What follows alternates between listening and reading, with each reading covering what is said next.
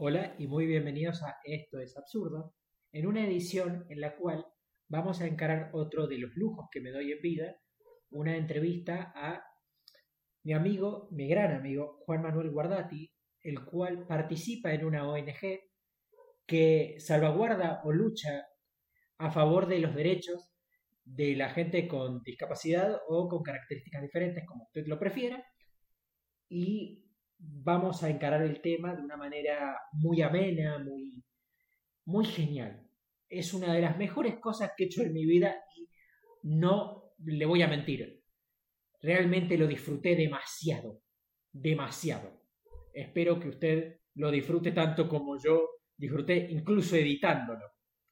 Bien. Quiero decirle un par de cosas antes de que comencemos con, con el audio de la entrevista. Lo primero es, vamos a encarar eh, en los programas eh, venideros varias entrevistas a personas que considero interesantes, que considero geniales.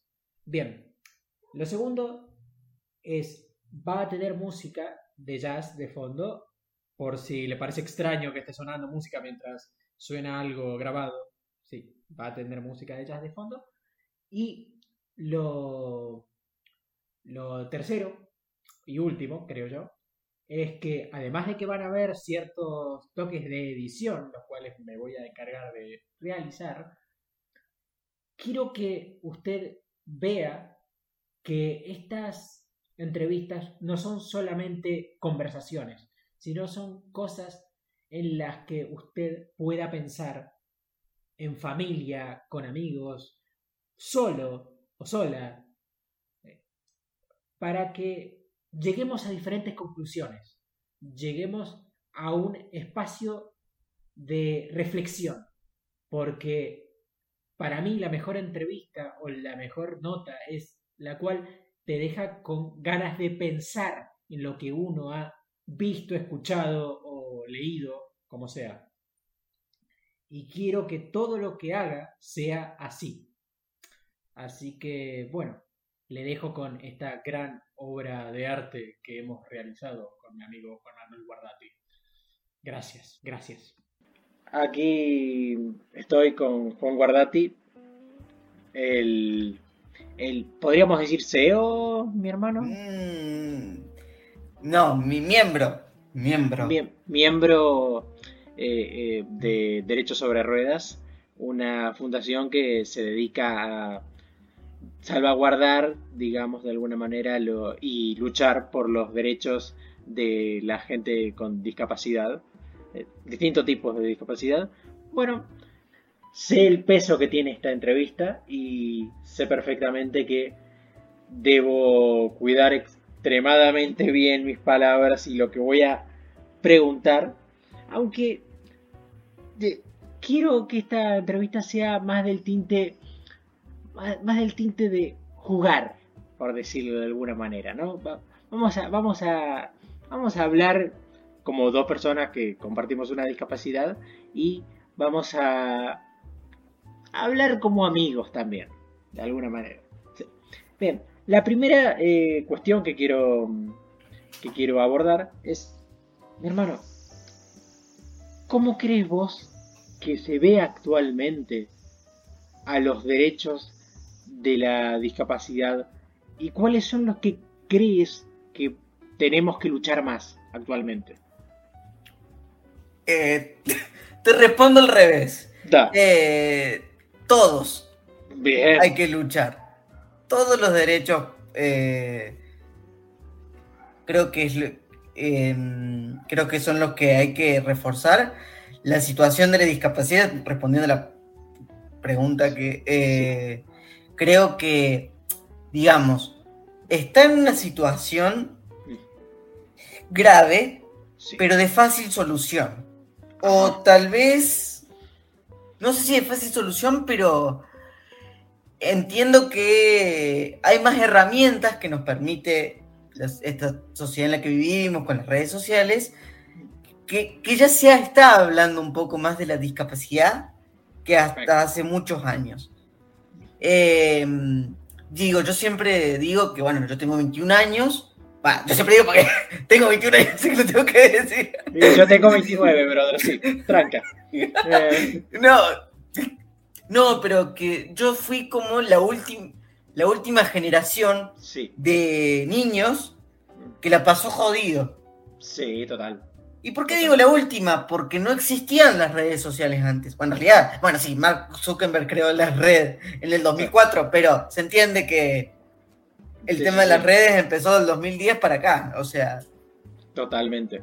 Eh, digo, situaciones que uno vive de chico, por darte un ejemplo, a ver, yo en la primaria, mm. eh, en, el jardín, mi, a mis viejos le pedían un, que me hicieran un estudio de aprendizaje, eh, porque, porque tenía una discapacidad y, digamos como que era como el requisito para que para meterme en, ese jardín. Claro. Lo cierto es que en realidad la respuesta de mi mamá fue, bueno, eh, ¿por qué no le piden ese estudio a todos los alumnos que entran? Claramente. O por ejemplo en la primaria, en la primaria, eh, en primer grado, la, la maestra me ponía de espaldas al pizarrón. Eh, claramente, sí, sí, sí. O sea, Y, y, en esa contradicción de que ella tenía hermanos con discapacidad auditiva en este caso, que uno podría decir, bueno, podría empatizar, ¿no? Eh, además, eh, pienso yo, ¿no? Esto que estás diciendo está muy bueno. Y pienso yo que hay momentos que hemos vivido, porque más o menos, a ver, más o menos, eh, años más, años menos, tenemos la misma edad, bro. Sí, por supuesto. Los 20. Sí. Y mm, hemos vivido ciertas situaciones que podríamos llamar situaciones que, que mm, de alguna manera nos molestaron pero que antes eran muy cotidianas, como por ejemplo eh, el hecho de, que antes se tenía mucho más normalizada la burla.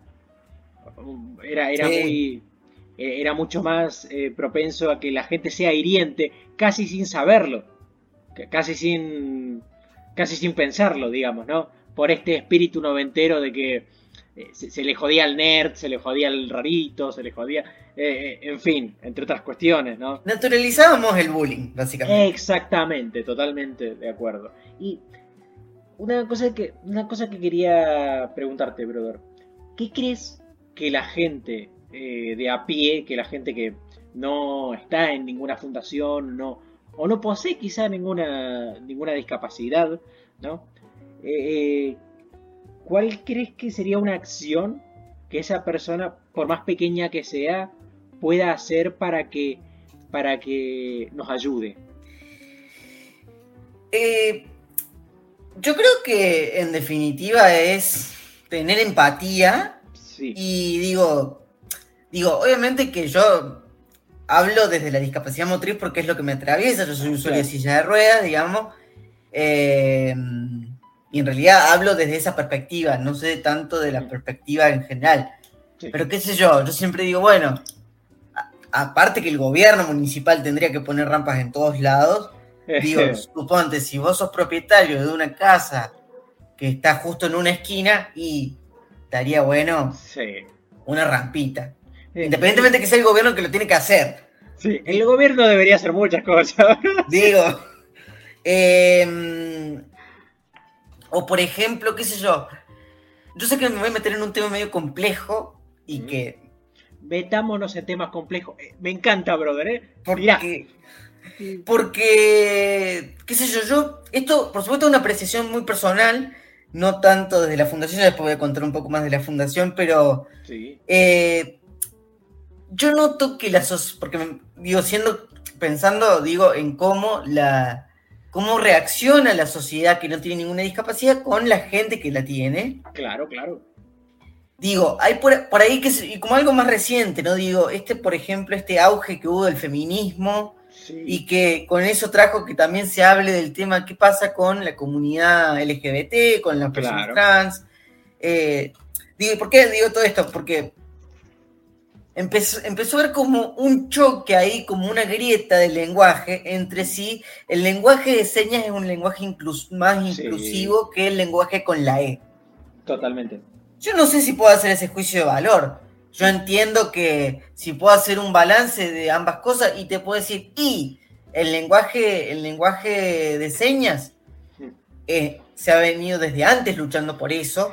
Hay una convención internacional que avala el uso del lenguaje inclusivo, que, en donde el Estado se le exige mm. que utilice, que, que, que, que, le garantice a la población el uso del lenguaje de señas Sí, en braille. Sí, en, braille, todo el, artículo 21. Sí, total. Eh, sin embargo, a ver, yo creo que tan, eh, digo, no se puede usar, eh, es como, digo, como parece concreto, no podemos utilizar la discapacidad cuando convenga. Totalmente. Porque, digamos, no, no, no, está bueno utilizar esa grieta, ese river boca que se genera entre, esos lenguajes, porque puede haber una persona trans que haga el lenguaje de señas. Obviamente, total. Y las, y las palabras transgiversadas, por así decirlo, por la E, por la reunión de castellano y toda la huevada. Mm. Perdón, dije un término medio Tranqui, no hay eh, problema. Eh, se entiende. Eh, me perdí con lo que te estaba diciendo. No que, pueda, sí, que puede haber una persona trans que, tenga lenguaje de señas, que haga. No, y que además digo, es la el tema del lenguaje con la E es la propuesta que la comunidad LGBT plantea para ser incluidos, así como la comunidad con discapacidad auditiva plantea esa propuesta, y las dos hay que incluirlas. Totalmente, totalmente. Eh, de hecho, esto yo lo veo como, a ver, una vez una persona, eh, hablando así como amigos, ¿no? Ya, una vez una persona eh, me habló, me dijo, bro, ¿vos estás eh, de acuerdo con que se ponga un menú vegano? Y yo le dije, sí. ¿Sabes por qué? Porque yo como cliente, yo como cliente, eso a mí me va a dar más opciones. Si un día me pinta comer vegano, porque me pintó, pues venga, y eso me da más opción, me amplía la mente. Y esto es lo mismo. O como para linkear tu ejemplo, si los comerciantes, por ejemplo, digo, si los comerciantes supieran que poniendo una rampa no es un gasto, sino que no es una inversión, porque al accesibilizar su comercio vienen más clientes. Totalmente. Y que en este caso la diferencia que tienen, que van a tener una asistencia eh, mecánica, ¿no es cierto? Una asistencia, digo, de silla de ruedas, bastón, etc, etc. Sí, sí, sí.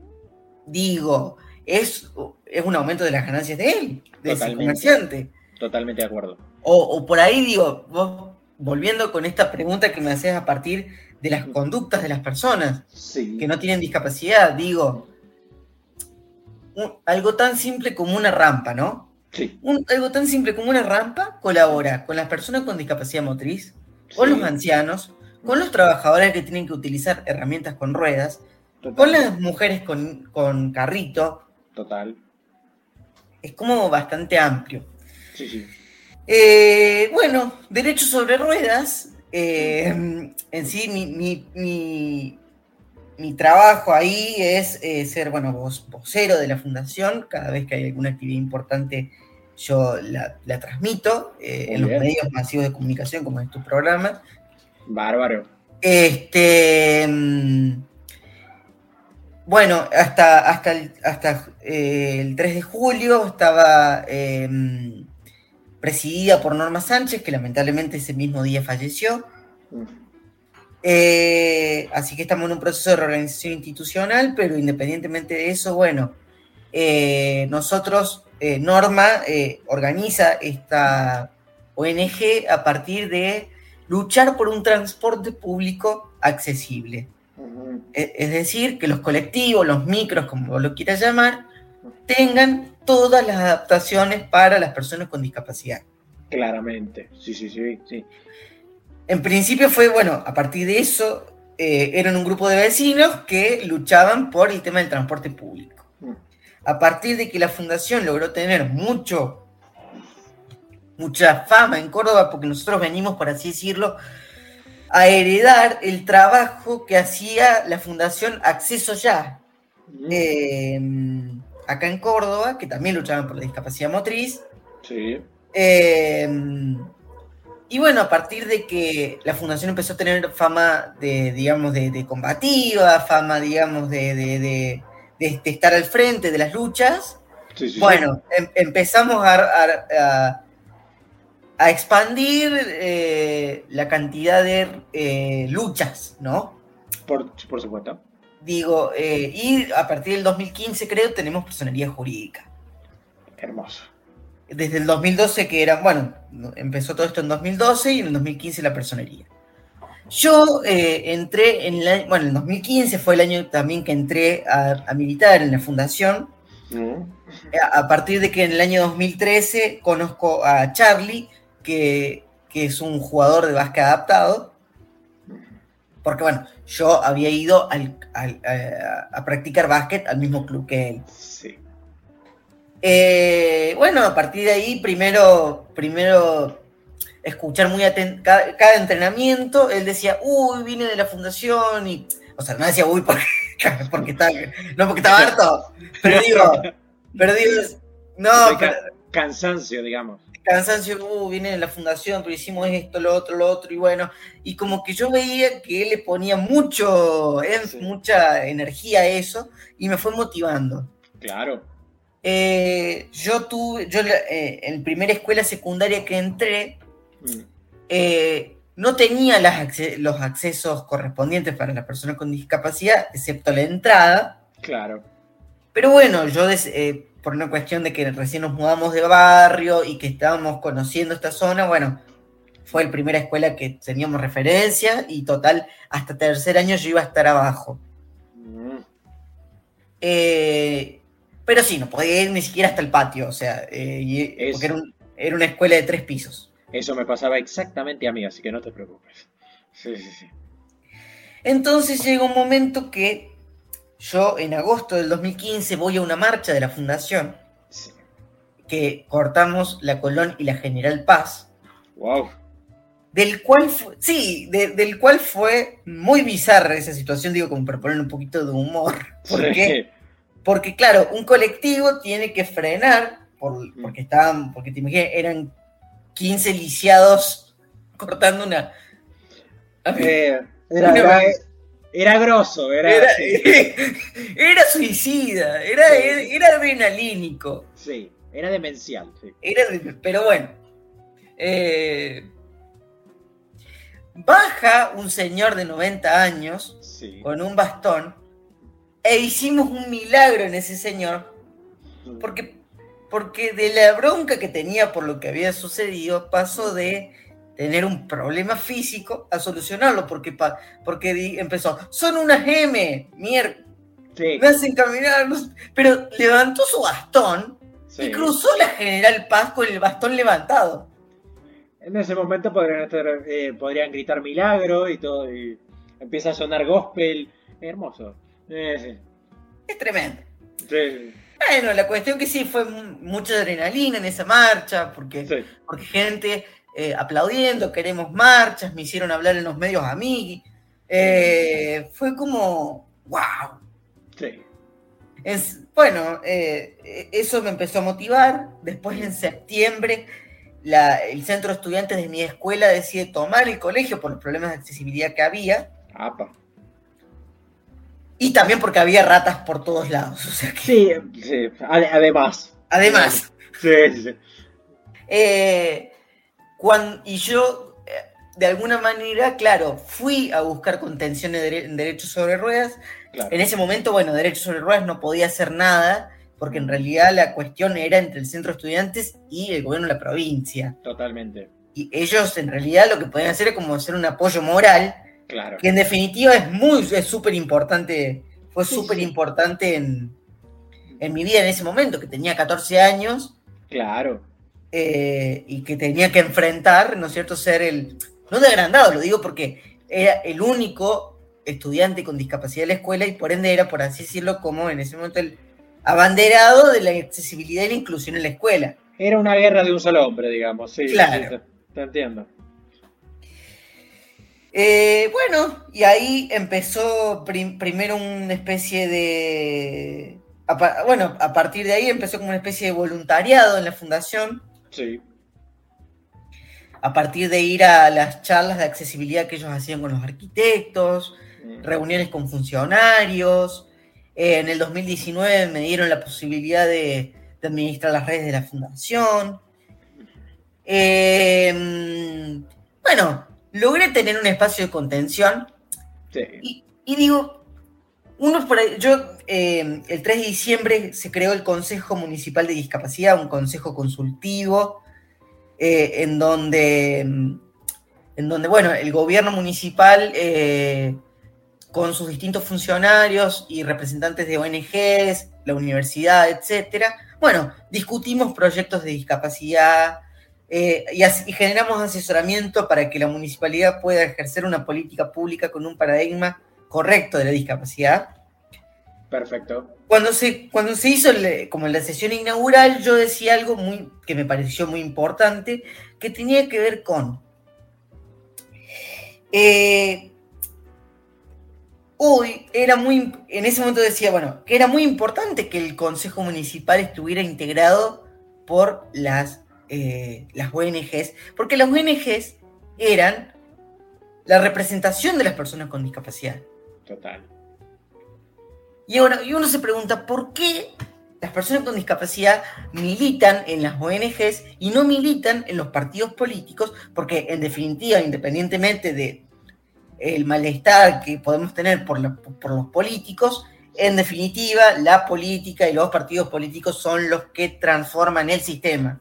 Totalmente. En definitiva, más allá de, que sabemos cómo son. Sí, y de distintas aristas por ahí, sí. La pregunta que hay que hacer es por cómo una, o la fin, eh, claro, o la definición sería, cómo una persona con discapacidad eh, motriz, por ejemplo, bueno, discapacidad, mm. va a pertenecer, a, querer luchar a partir de un partido político que transforma el sistema, si ni siquiera es parte del sistema.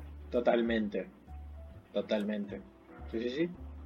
Eh, eso era lo que más o menos, bueno, decíamos ahí desde de, Derechos sobre Ruedas a partir de transmitido por mí, ¿no? Eh, bueno, Derechos sobre Ruedas tiene eh, actividades de, como, como, decía, hemos, nosotros generamos asesoramientos mm. a los estudiantes universitarios em, para que sepan eh, en su tesis cómo abordar la discapacidad. En general recibimos kinesiólogos, arquitectos, abogados, bueno, y nosotros vamos ahí asesorando cómo pueden eh, abordar la discapacidad desde esa perspectiva, con una perspectiva correcta. Sí. Hemos donado rampas a un hospital, al hospital infantil, a un centro de rehabilitación. Sí. Eh, hemos creado, hemos hecho capacitaciones de buen trato hacia las personas con discapacidad para los choferes de taxi, remis y, eh, bueno, y los choferes de colectivo. Eh, hemos participado en varios, bueno, además hemos participado también de una campaña para que las empresas de taxi se aseguren de tener un auto utilitario adaptado en su staff de, en su oferta de autos para, para poder garantizar esa, el, buen, el buen movimiento, claro, y el buen servicio. El buen servicio. Eh, bueno, en, en, una escuela, en la escuela Carbó, tenemos una, una voluntaria también, Yamila, que es profe de lenguas, y que bueno, en su, eh, en su cátedra ella eh, les hace leer a sus alumnos una novela de adolescentes en donde el protagonista es una persona con discapacidad motriz. Y a partir de esa novela que leen, digamos, de ese cuento, ellos hacen una obra de teatro de esta, bueno, de, de, este cuento que se llama Caro dice. Sí, sí.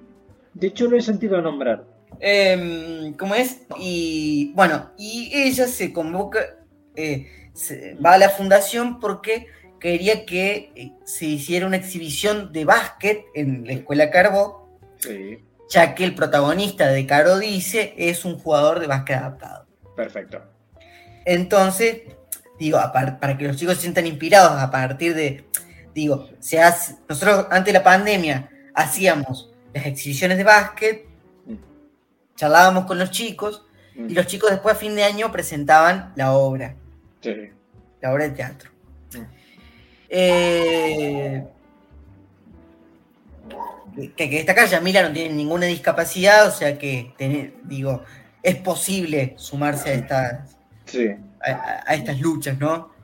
Nosotros, bueno, con la, con la pandemia, lo que primero hacíamos con respecto al tema de la vacunación, eh, nosotros, bueno, brindábamos información de cómo tenían que sacar el turno, en caso de tener algún problema o demora o lo que fuera, la, nosotros confeccionábamos planillas Sí. Eh, para mandarle, a, en este caso, al área de discapacidad de la provincia, que, bueno, personas, ¿no es cierto?, que, habían solicitado el turno y que habían tenido dificultades y que por favor para, para vacunar a las personas contra el COVID-19.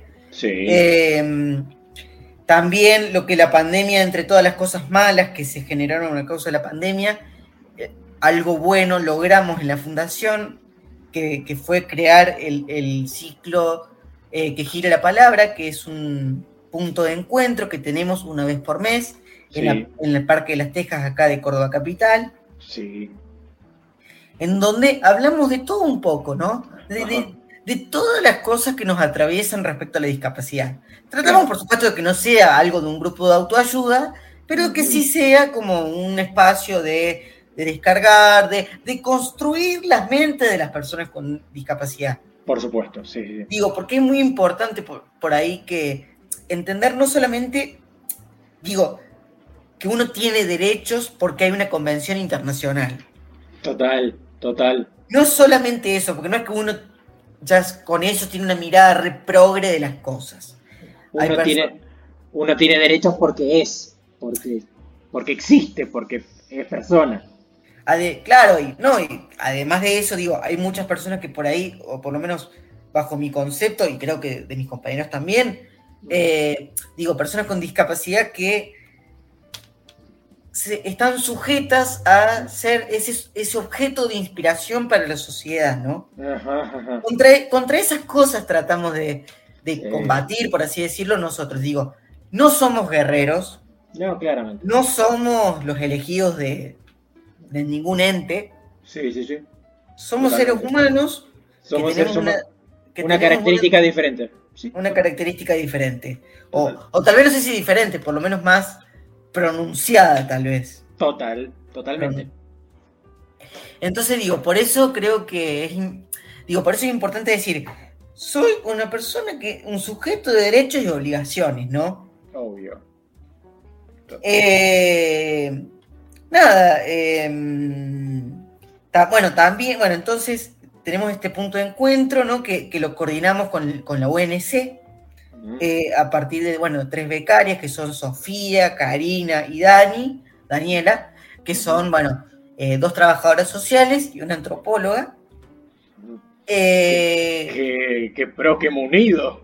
sí, sí, sí, la verdad que estamos muy contentos porque eh, muy de a poquito, bueno, porque es muy difícil la convocatoria muchas veces, muy de a poquito se van, no solamente sumando chicos, sino importante que es que hayan permanecido, porque nosotros, digamos, logramos primero hacer, eh, que, se permanezcan, que, se, que se logre, eh, ¿cómo, sería la palabra? Que se mantengan. Se mantengan. Que se, que se mantenga todos los meses. Sí. Inclusive, digo, con lo que era la virtualidad el año pasado, porque esto empezó de manera virtual primero, y era muy difícil porque por ahí el tema, bueno, el problema de la conexión, el problema de que por ahí tal vez una persona se sentía que algo que estábamos hablando le removía muchas cosas y en realidad mucho no podía decir porque estaba al lado de la mamá.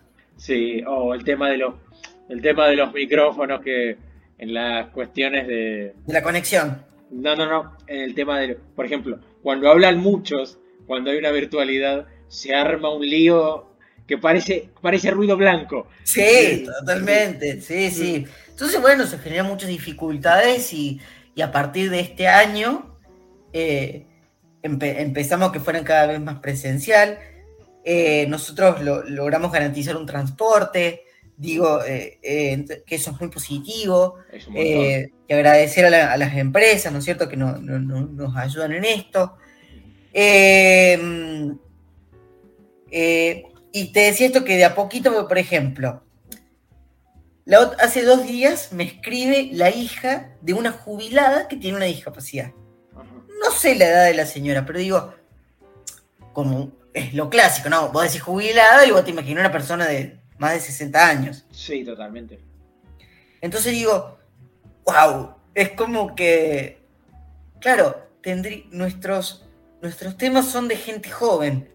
Claro. Bueno, voy a tratar de ver cómo podemos hablar de la vejez, podemos hablar, de- digo, digo, porque parece como vejez algo reaburrido, digo, es- lo que quiero transmitir es que Sí. se empieza, uno empieza a cranear Sí, cosas totalmente. en pos de que ese proyecto, Además de que, por ejemplo, eh, está buenísimo lo que decís, porque también se pueden eh, vincular cuestiones como la vejez con la discapacidad, o bien, por ejemplo, en la adolescencia, cómo transita un adolescente. Yo, por ejemplo, la pasé bastante mal de adolescente siendo discapacitado por propios prejuicios, cómo se transita eso, cómo se amplía esa cuestión. Sí, sí, sí, totalmente.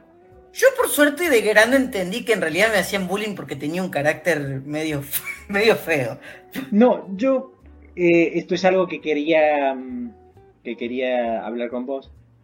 Básicamente eh, uno tiene cuando es discapacitado, o creo yo que se repite mucho esto, de que uno tiene miedo, de que uno tiene miedo eh, y más cuando se es adolescente que te atacan, digamos, lo- las inseguridades, por decirlo de alguna manera.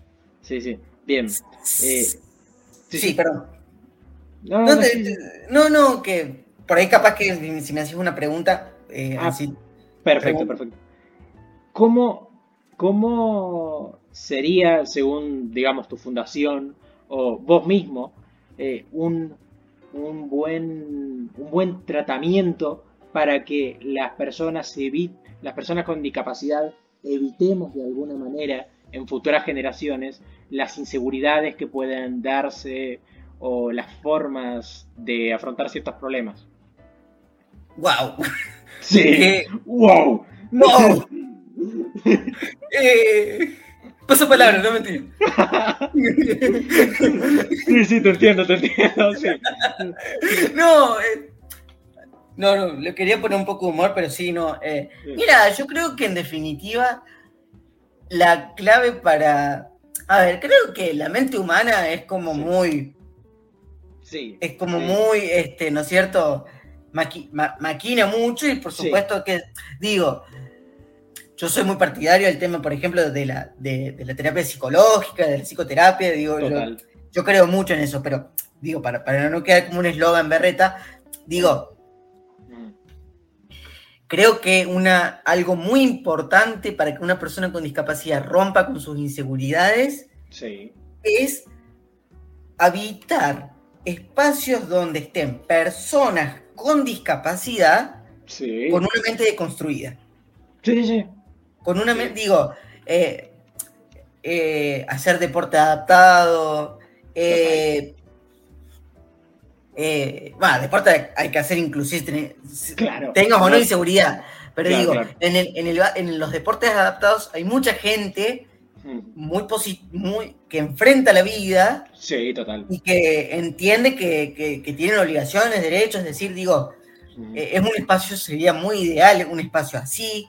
Sí. Pertenecer a una fundación me parece muy importante también para, para combatir, combatir la inseguridad. Sí, sí. Eh, y también, a ver, digo, más allá de que yo esté diciendo todo esto tan progre y tan deconstruido desde lo social, también en discapacidad y, y en todos los modelos que haya, va a estar atravesado el tema de el acompañamiento del, del sistema de salud. Totalmente. Eh, digo, porque por ahí como en una- digo, es decir, eh, el modelo social de la discapacidad no es que elimina la salud como decir, eh, como decir, bueno, Digo, porque antes se pensaba que la el modelo médico se pensaba que la persona con discapacidad solamente iba al hospital. Claro. Digo, el modelo social, por más que es un poco, no es que viene a anular ese otro, sino que viene a decir, claro que sí, es verdad lo que dice el modelo médico, pero más ampliado, porque también, Claro. porque por también hacemos, eh, también podemos ser educados, también podemos trabajar, etcétera, Sí, sí. etcétera. Entonces, por, digo, tener información de distintos tratamientos que te permitan mejorar la calidad de vida a partir de tu discapacidad. Totalmente. Digo, a ver, y tener un entrenamiento, ¿no es cierto?, de, de Sí. conocer tu discapacidad, Sí. conocerte a vos mismo, es decir, cuáles son las... ¿Cuáles son las pastillas? O sea, parece muy estúpido lo que estoy diciendo, muy, Sí. muy obvio, pero no es tan así. Claro. Saber las pastillas que tenés que tomar, Total. eh, en mi caso, digo, si tenés, por ejemplo, en mi caso, que yo tengo vejiga neurogénica, o sea, yo tengo que hacer un cateterismo cada tres horas, decir, bueno, si salgo de mi casa y, y sé que vo- voy a salir por más de tres horas, o que tal vez no es tres horas, pero puedo estar en una situación de riesgo, Sí. y bueno, que me llega a demorar, por lo cual no puedo volver a mi casa, y bueno, me llevo la mochilita con todas las ondas y con todas las cosas Y que- la cuestión. y toda la cuestión que, que- que me haga evitar un accidente. Totalmente. Eh, a ver, pues, respecto, por, ¿por qué te decía recién lo de la información? Pues te voy a dar un, un un ejemplo personal que me sucedió. Sí. Eh, mi discapacidad eh, se llama mielomeningocele. Sí. una misma que la mía. Vamos los, vamos los, los mieles. Sí. Dale. dale, dale, dale. Cada vez somos más. No, por favor. Con, con nosotros ya tenemos mucho. Eh, Eh, encima de que tener miedo es como. Es como. Yo, yo lo asocio a, a- Hermano, yo estoy muy loco para tener miedo peligroselia, así que. claro. No, no. Ay, Dios mío. Espacio publicitario. No, no, no, no, dale. No, no, no, en serio. Pero sí. No, eh, sí, eh, la- pa- para los que no saben, digamos, lo que eh, es un- una malformación medular Sí, eh, que se genera en la quinta semana de embarazo sí, y que, bueno, al nacer te operan para cerrarte la columna y eso te deja unas secuelas. Sí, sí, sí. Bien, como yo decía, bueno, yo tengo que- que hacer el catete, cuando tengo que orinar, digamos, yo, te- yo tengo que usar un catéter. sí. Y para lo que era la evacuación, Mm. yo era asistido hasta los 18 años. Ajá, muy bien. A los 18 años encontré una kinesiología en piso pélvico, que es una disciplina que, eh, bueno, trabaja en la salud del suelo pélvico, es decir, es, eh, bueno, sistema digestivo, sistema reproductor y sistema urinario. Sí, Eso conforma lo que es el suelo pélvico y a partir de un tratamiento de electroestimulación, rehabilitan sí, o le dan energía sí. a esos nervios que están mal desarrollados por culpa que no les llega la suficiente energía de la médula. Por supuesto. Sí, sí, sí. Gracias a ese tratamiento, en cuatro meses, o sea, parezco una publicidad de, de, de- de compras, pero es verdad esto, en Mm. cuatro meses yo solucioné el problema de que tuve desde que nací. Sí, no, es muy grosso. Digo, fue en cuatro meses, por supuesto, a ver, digo, no es solamente poner el cuerpo, que te pongan los electrodos en la panza y te introduzcan el, el otro electrodo y, Sí, sí, sí. y así, o sea, no es solamente eso. Claro. Este, es tener buena alimentación, es, es eh, Un montón de requisitos más.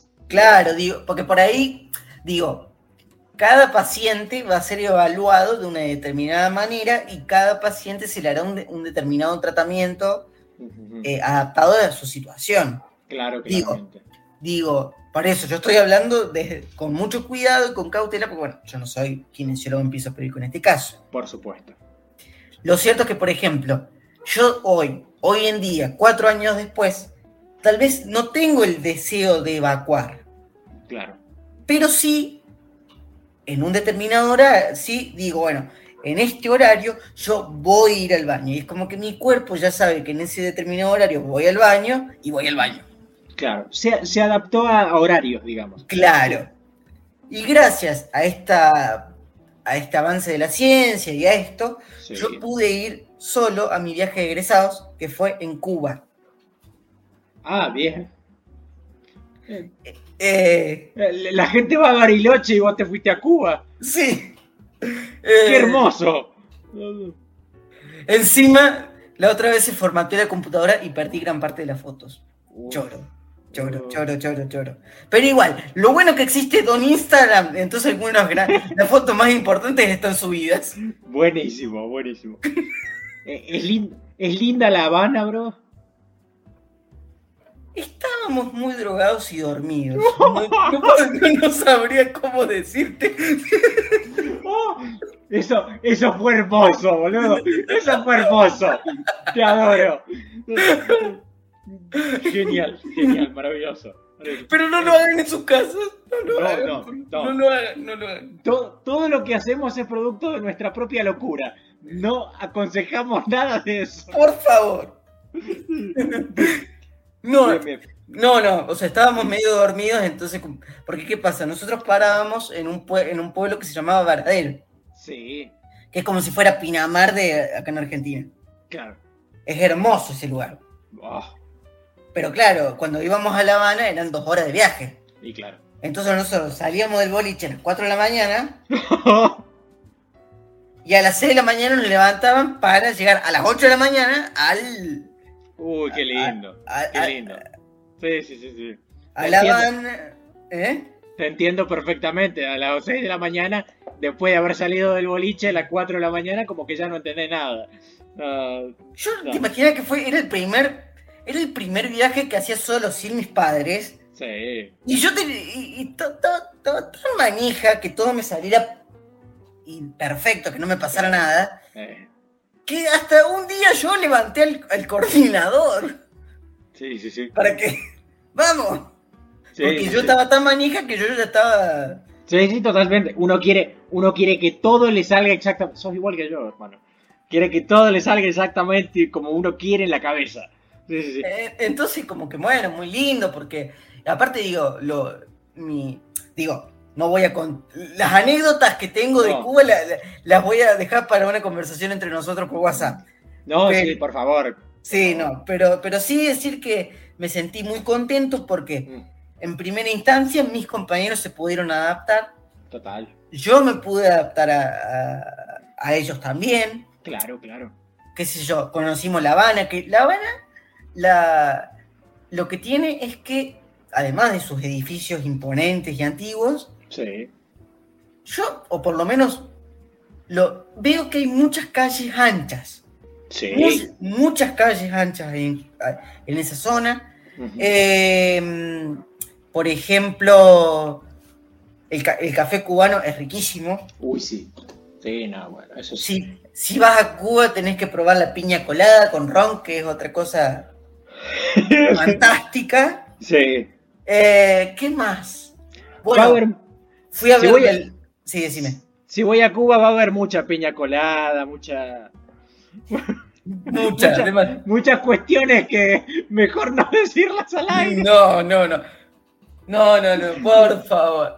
Eh, eh, de- o, o qué, o, o- ¿qué, qué- qué otra cosa? Digo, eh, La playa. La, la playa. pla- Cayo Blanco, tienen que ir a Cayo Blanco porque es, una, es un sueño. Sí. Sí, por ahí, bueno, lo que nos- nosotros justo, la parte donde estábamos, es todavía eh, mar Atlántico. Ajá. Entonces no estaba tan calentita el agua, pero no quiere decir de que nos siga siendo un viaje soñado. No, por supuesto. No, digo. O- ojalá estar en Cuba. Claro, o por ejemplo, no, o, o acá veo mucho en mi barrio. Mm. En mi, eh, arre que vivimos en el mismo barrio. No, Eh, sí, hermoso. pero viste esos pajaritos medios negros y azulados que hay acá por acá en el barrio. Sí, lo Son- vi. Bueno, en Cuba, esos eh, pajaritos les llaman totí. Ah, Y son, son un poquito más grandes, pero son, los mismos. son lo mismo. Ah, O sea, digo, eh, bueno, la gente de Cuba muy cálida, eh, la Sí. verdad es que la pasé muy, muy bien, bien, muy, muy bien. Bien. Prosiguiendo con eh, la otra cuestión, luego del infinito, infinitamente genial viaje a Cuba, ¿no? que ya, ya eso me da una beta para que hagamos más cosas.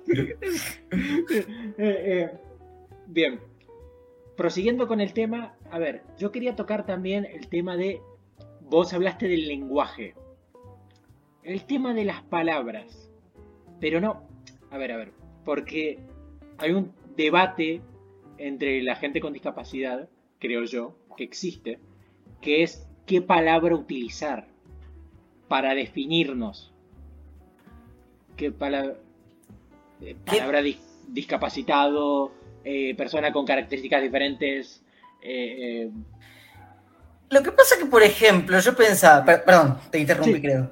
No, no, no, no, dale, dale, dale nomás. Dale Ah, nomás. bueno. Eh, a ver, vamos a repasar Mm. las, la- las que no se tienen que decir y por qué, digamos así. Claro. Vamos llegando. Claro, claro. Eh, Capaci- capacidades diferentes. Y esa de- la descartamos porque todos tenemos capacidades diferentes. Sí, sí. Movilidad reducida. Y bueno, eso es muy personal, ¿no? No, no es desde la fundación, lo digo desde la personal, ¿no? Claro, claro. Movilidad reducida. Y para mí no, porque en definitiva, sí, vos tenés movilidad reducida porque estás en una silla de ruedas, Mm, pero si tenés todo adaptado, el, el- terreno con rampas, qué sé yo, y, La, la reducción es nada. Básicamente. o sea, Sí. discapacitado, y es, ya suena feo, es como, Sí, es fuerte. es feo, es como, Sí, sí, sí. es como decir el pelo largo, Sí. qué sé yo, el, el peludo, no, Sí, es rarito. es feo, feo. En la convención, la palabra es personas con discapacidad, porque, porque digo, de, de- de- porque separa las dos cosas, porque Claro. digo, somos seres humanos y por supuesto que hay que reconocer a la discapacidad. Eh, digo, eh, o como por ahí hay mucha gente que cuestiona el tema de los certificados de discapacidad, y en realidad los certificados de discapacidad son una herramienta muy fundamental para, garantiz- para, para que el Estado nos garantice nuestros derechos, las, Total, pre- las prestaciones. totalmente. eh, o sea que yo sería pro certificado de discapacidad, por ejemplo. y yo también. Digo, si tuviera que, que decirlo de esa forma. Claro. Entonces creo que persona con discapacidad, independientemente, independientemente que sea por la convención, yo creo que la correcta, obviamente, Sí. obviamente que siempre uno va a tender, o Sí. va a tender, no, sino a mm, promover o aspirar a que te diga Facu, me diga Juan, Sí, eh, Cecilia, Mar- Marcela, no sé. Eh, Digo, Sí, sí, sí. Y también hay una cosa, mi hermano, que es que creo que la palabra discapacitado es más bien un asunto que podemos catalogar como más que nada jurídico, un asunto serio, por decirlo de alguna manera, para un contexto el cual tenga que ver con una ley o con un- una cuestión que tengamos que resolver. En cambio, personalmente, esto ya es un tema personal, pienso yo que decir persona con características diferentes, como que le da un contexto más amigable en un contexto más de amigos o de personas. Se, se puede, porque si, di- si digo soy discapacitado, creo que en un contexto informal queda como fuerte. y mira, y lo podemos linkear con otro debate que es si tenemos que hablar de inclusión o de convivencia cuando hablamos del colectivo de la discapacidad. Totalmente, bro. Yo, Mm. yo creo. Para mí todavía no, no podemos hablar de convivencia. Para mí tenemos que hablar de inclusión. ¿Y por qué? Veamos. Veamos. Sí. Eh, porque cuando vos convivís con algo, Sí. vos tenés. Esto, por supuesto, una. Vuelvo a- vas a notar que. Vas a notar que soy mucho las apreciaciones personales, separo porque tenemos Siempre. muchos conceptos muy distintos y por ahí, bueno, no sé. Por eso se, va- vas a ver que hago eso, pero... Tranca, no te preocupes. eh, para mí cuando vos convivís con algo, Mm, vos convivís a partir de conceptos Sí, eh, que vos tenés preestablecidos. claro. Lo pongo como un ejemplo de cuando viene un perro a la casa. Sí, Cuando viene un perro a la casa, y bueno, vos sabés que, eh, digo, vos sabés que, que tiene que comer una cosa determinada, que, que no puede usar el inodoro, que no, le podés, que, que no le podés contar sobre que tu pareja te dejó esperando una devolución. Eh, bueno, dependiendo qué devolución y dependiendo de, de qué te estés tomando en ese momento. Ah, eh, Digo, sí, sí, sí. un perro es un perro y vos convivís a partir de lo que es un perro. Sí, sí, sí. En el caso de la de, de, de, de la convi- no digo, no se, para mí todavía no se puede hablar de convivencia porque los conceptos preestablecidos que la sociedad tiene sobre la discapacidad dificultan la convivencia de hoy en día. Totalmente de acuerdo. Porque entonces, ¿qué es lo que hay que hacer? Es decir, bueno, pará, vamos a correrlo de la discapacidad primer, a la discapacidad la vamos a correr por un segundo, Sí. volverla a analizar Mm, e incorporarla de nuevo. Sí, sí, Y ahí establecer una convivencia a partir de, de- de, de, por ejemplo, el modelo social de la discapacidad, Sí, que es una puerta muy importante empezar con esto que estoy diciendo. Total.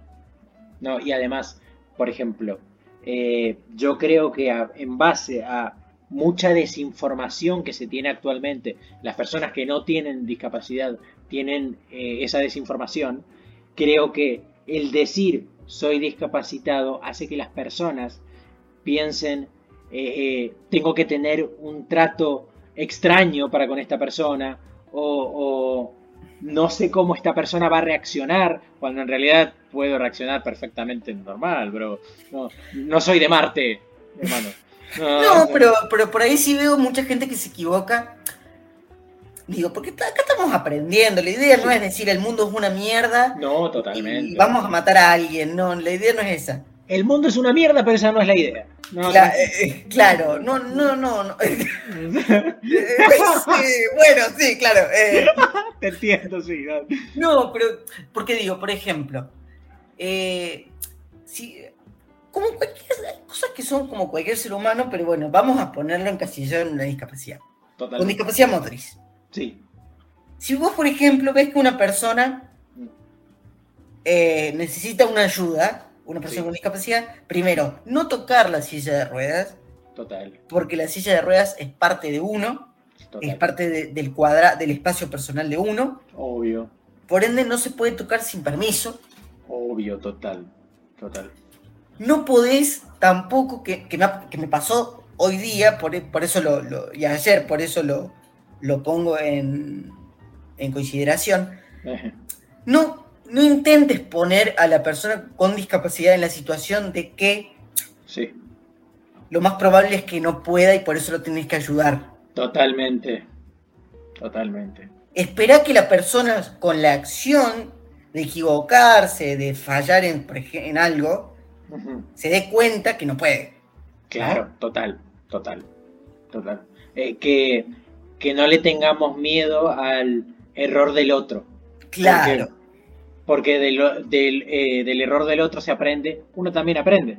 No, ya, ya, eh, claro, o, o, por ejemplo esta cuestión de que por ahí, eh, digo, se, se te acercan y te hablan como tonto, Eso no- eso no está bueno, No. te hablan como tonto o por ahí, no sé, a mí me ha pasado muchas veces que, está bien, me van a decir abuelito, pero por ejemplo, yo, o sea, sé usar la- el GPS, Sí, pero en general trato de no usarlo por una cuestión de que no me roben, de, total. o lo que sea. Vivimos en Argentina. Por eso, por eso yo pregunto en general a la, a la persona dónde está el calle, cómo ir, etc, etc.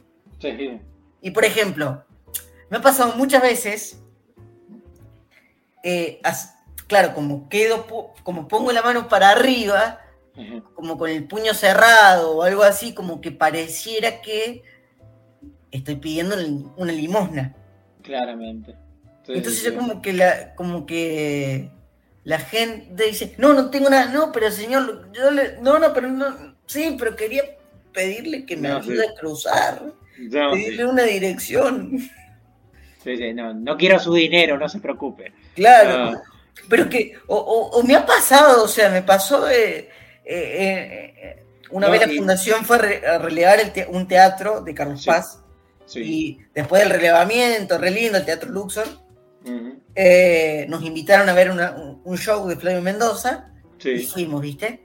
Mm. Y yo llego un momento, bueno, ter- termina la obra y como éramos como, como 10, eh, como 6 en silla de rueda, bueno, como que Sí. tuvimos que turnarnos para ir bajando el ascensor. Sí, había mucho. Sí, Había- sí, Muchas ruedas. La, cuest- la cuestión que yo bajo primero, entonces me quedo en un costado, la gente salía amon- amontonada. Y una señora se me acerca a dar 100 pesos, que en Sí. ese momento la inflación no había explotado tanto, entonces Claro. era como mucho. Eh, sí. 100 pesos era algo. Sí. Entonces le digo, no, no, está bien. eh, no, pero dale, tomá. Y yo como, eh, no, no, mi familia no tiene necesidad. No, no, y además, yo, yo no soy su parking, señora, no se preocupe. No, no. Yo no soy su ballet parking, no se preocupe, no, no sé dónde está su auto. No. Eh, claro, o sea, digo, eh, Sí, sí, lo comprendo perfectamente. De hecho, hay momentos, por ejemplo, momentos pequeños, ahora que limpiamos momentos de la vida, momentos pequeños en los cuales la gente ve extraño, o por lo menos a mí me pasa, que es, ¿nunca te ha pasado que te estás pasando de la silla de ruedas a la cama o al revés, o a una silla, y la gente como que te ve como diciendo, wow, lo que está haciendo? Y es como, me estoy pasando de un lugar a otro. hace años que a mí me dicen campeón y yo no sé qué torneo gané. Yo, yo no sé No qué- sé. Es como, es como, brother, tranqui, tranqui. Hago exactamente lo mismo que vos, pero en otra versión. Es lo mismo. Claro, la discapacidad es una forma de hacer las cosas de otra manera. Exactamente, totalmente. Y, O por ejemplo, lo que. Bueno, es otro terreno complicado, pero por ahí, sí, digo, con todo el respeto, sí, total, mundo, con todo el cuidado, lo, lo digo. total, total. Me ha pasado muchas veces de cruzarme con distintas, eh, con, eh, ¿cómo decirlo? ¿No? Tribus, no, bueno, tribus no. Bueno, personas religiosas, Sí, perfectamente. Eh, Fe- feligreses de otras religiones. claro, digamos, de distintas religiones, Sí, con de todo. A ver, mira, Sí. para curarme a mí, me han rezado no, sí. eh, una, una señora de unos sesenta y pico de años, en, Sí. en un shopping muy conocido acá de Córdoba, Sí, sí. Me dijo que, que mi problema de, nac- de nacimiento era porque tenía mal un chakra. Y fue una situación muy bizarra porque tenía una señora de 60 años sacudiéndome la cabeza, Es hermoso. pero de manera muy fuerte, No sé. hasta, Bueno, que, mi, mira. hasta que mi viejo se dio la vuelta, vio toda esa situación y fue a decirle, che, loca, Bueno, mira, podemos linkear. Podemos linkear una cosa. Podemos linkear Chakra con Naruto. No sé si conoces. Con Naruto. Y con no que, te, conozco a Naruto, no, nunca vi la serie. con que te sacudían la cabeza, digamos. eh. Ah, Hay, hay un link. Hay, hay, Hay una conexión. Hay una conexión. Pero bueno, por ejemplo, eso que. ta- No, ¿viste que la discapacidad te genera todos esos links? Re Sí. Porque, por Sí. ejemplo, digo, vos, vos recién me preguntabas el tema de. de bueno, ¿no es cierto? De, de cómo empatizar o, o el Sí. tema de la inseguridad de las personas con discapacidad. Y Sí. por ejemplo, ya que hablamos de Naruto, Mm. digo, Sí, hoy los niños sí, no, no, no se sienten representados o atravesados por un dibujito porque no hay dibujitos animados que tengan como protagonista o que tengan entre sus personajes una persona con discapacidad. O no son populares totalmente. Digo, no, no un niño no puede verse en la tele, porque digo, a ver, ¿qué, qué es lo común cuando, cuando éramos chicos? Ah, quiero ser el Power Ranger rojo, ay, quiero ser esto, quiero ser lo otro. Total. Un niño con discapacidad... A ver, y como, como para poner un ejemplo de lo que me pasaba a mí, a mí, Sí. digo, a mí me encantaban los Power Rangers. Sí, Yo soy hiper fanático de los Power Rangers. yo todo- también. O sea, tengo 22 años al pedo y, y no veo los Power Rangers porque tengo algo de dignidad, si no lo seguiría viendo. Sí. sí, te entiendo. Eh, y claro, yo me veía eh, atravesado o me veía representado en el Megazord de los Power Rangers. ¿Pero por qué? Porque yo utilizaba un aparato Claro, para caminar que me tenía sujetada las piernas, entonces parecía un Megazord. claramente, claro que sí. Sí, sí, sí, sí, totalmente. Te Digo, entiendo. O, o o, por ejemplo, pasaba mucho, una vez me preguntaron, una vez fui a dar una, una conté mi historia de vida para una cátedra de, de la Facultad de Psicología de, de una universidad privada. Ajá. Eh, igual, por suerte fue, no fue la superconferencia, fueron, fueron un par de personas, por lo cual eh, es positivo para mí porque soy muy pánico, soy muy panicoso. Pero la cuestión, la cuestión que eh, yo contaba de que eh, había un niño que, jugaba conmigo y que había un día que jugaba y otro día que me ignoraba y me maltrataba. Y era porque la mamá le decía que no jugara conmigo porque si no, no iba a saber qué hacer cuando me invitara al cumpleaños. Eh, es, es muy extraño. Es demasiado. No te sé los años de terapia que llevo dentro. Eh, no, no. No, es que es muy raro, boludo. De verdad, es rarísimo, pero bueno. No, no, no, no. no. O sea, está, está por fuera de nuestra comprensión. Sí, total, totalmente. La cuestión, la cuestión de que, em, por- digo, justo un estudiante, cuando yo contaba eso, un estudiante de psicología me dice, ¿vos cómo respondías ante eso? Claro. Y yo en realidad como que no es que porque me pasaban esas cosas yo respondía de manera contraria pensando en que me pasó eso. Claro. Yo siempre fui un tipo bastante eh, sociable, bastante charleta, digo. Totalmente. eh, no es que quería que le, caerle bien a todo el mundo, pero quería ser simpático. Total. Entonces, por ejemplo, yo invitaba a mis cumpleaños a todo el mundo. Eh, Al testigo de Jehová, al negro, al... mm, al todo, al todo, al todo. todo, digo.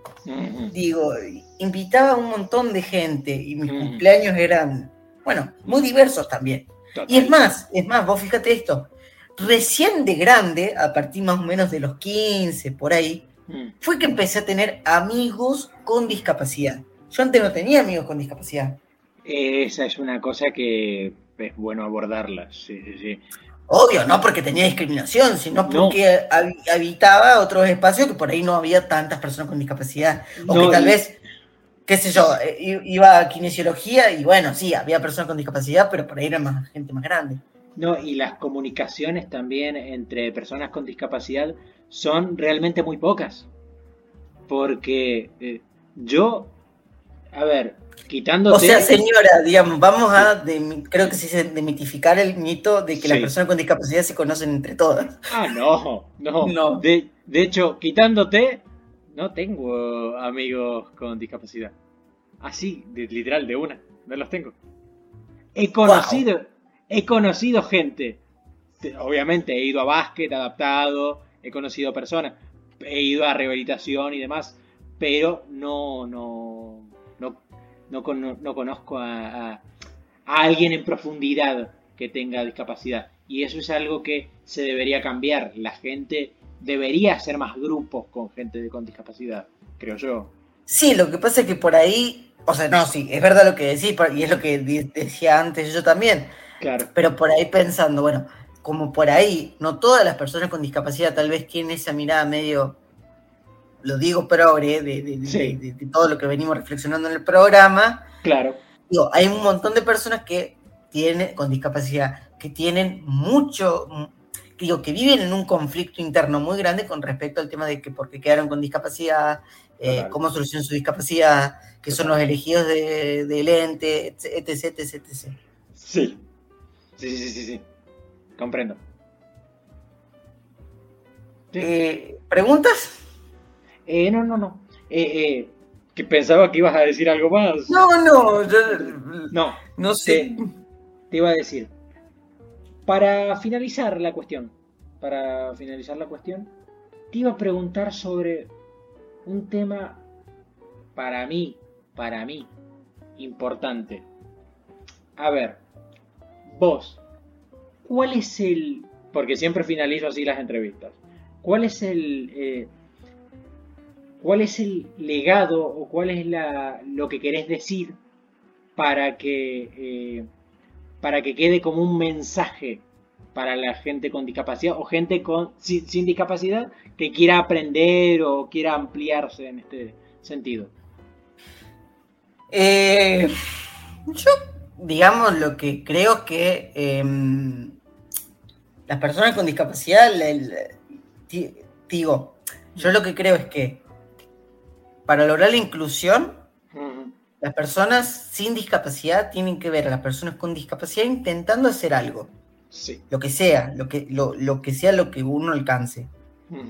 Ya cruzar la calle y que te vea un vecino Sí, es suficiente. total, totalmente. Eh, di- me parece que es este que eso es clave, ¿no? Para, porque como te decíamos, y que por ahí lo dije, una frase que yo a veces uso, pero lo dije medio como entre medio, la discapacidad es una forma de hacer las cosas de otra manera. Totalmente. Sí. Eh, respecto a las personas, ¿qué decirle a las personas sin discapacidad? Y bueno, yo creo que lo- lo- con que no encuentren a la discapacidad como un objeto de inspiración. Ya están haciendo mucho. Me encanta Eh, ese mensaje. Yo creo eso, porque digo, una persona, vos te- y, y vos te das cuenta, porque no es que todo el mundo nace eh, eh, siendo empático. Total, La, la empatía se construye. obvio. No- Y digo, y vos te das cuenta, o, o será que uno tiene discapacidad y por eso lo percibe, no lo sé, pero vos te das cuenta cuando la persona que te ayuda es una persona que te ayuda porque es empática eh, por, por- por ese momento o por si es empática por tener Total. que ver con algo con la discapacidad. Vos te das cuenta, porque, porque, aparte te lo dicen. Sí, totalmente. Vos, vos estás cruzando la calle y empezás a escuchar historias de esa persona. Sí, no, porque mi mamá está en silla de ruedas. Sí, no, porque mi, mi, Ujú. mi sobrino tiene autismo. Sí, porque... Hay una situación que los atraviesa, que los hace ver la situación.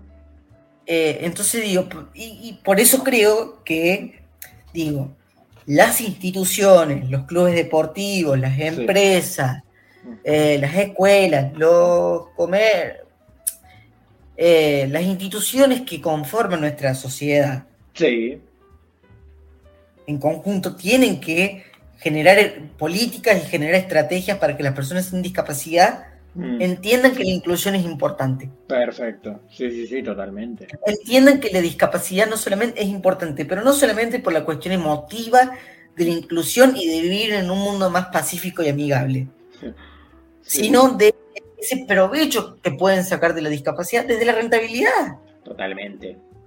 ¿no? Totalmente. Digo, digo, yo, eh, si vos me preguntás, yo creo eso. Y bueno, sí, decirte que cualquier persona está en este momento invitada, no solamente a, per- a pertenecer a la Fundación Derechos sobre Ruedas, sino a inscribirse eh, a, a estos talleres que estamos haciendo una vez por mes con que gire la palabra, el mail que gire la palabra arroba gmail.com. Perfecto. Ahí y sí. ahora, y ahora autochiviate de una manera impresionante. Dale, va. Dale, chiviate. Eh, digo, nos pueden encontrar en, en las redes, en eh, Derechos sobre Ruedas en Facebook y en arroba Derechos sobre Ruedas, todo junto, eh, en Instagram. Nuestro logo eh, es blanco con celeste. Digo, lo, lo digo para describir porque hay otro Facebook viejo que tiene una manito, entonces por ahí se confunde el viejo con el nuevo. Perfecto. Y ahí, bueno, vamos a estar subiendo todo el contenido, hacemos recomendaciones de películas, hacemos repaso de, bueno, situaciones cotidianas que nos suceden, leyes, etc, etc, etc. Hermoso. De verdad, brother, muchísimas gracias por este, por este momento. Y, y, bueno, eh, espero que esto conciencie y amplíe todas las, visiones que nosotros tuvimos en esto. Y divierta de alguna manera porque fue, fue muy divertido, de hecho. Muy divertido. La verdad que estoy muy contento porque creo que es la segunda entrevista que tengo después de que es como que me siento muy relajado y la verdad te agradezco por, por generar este clima bastante ameno. Nada, por favor, muchísimas gracias.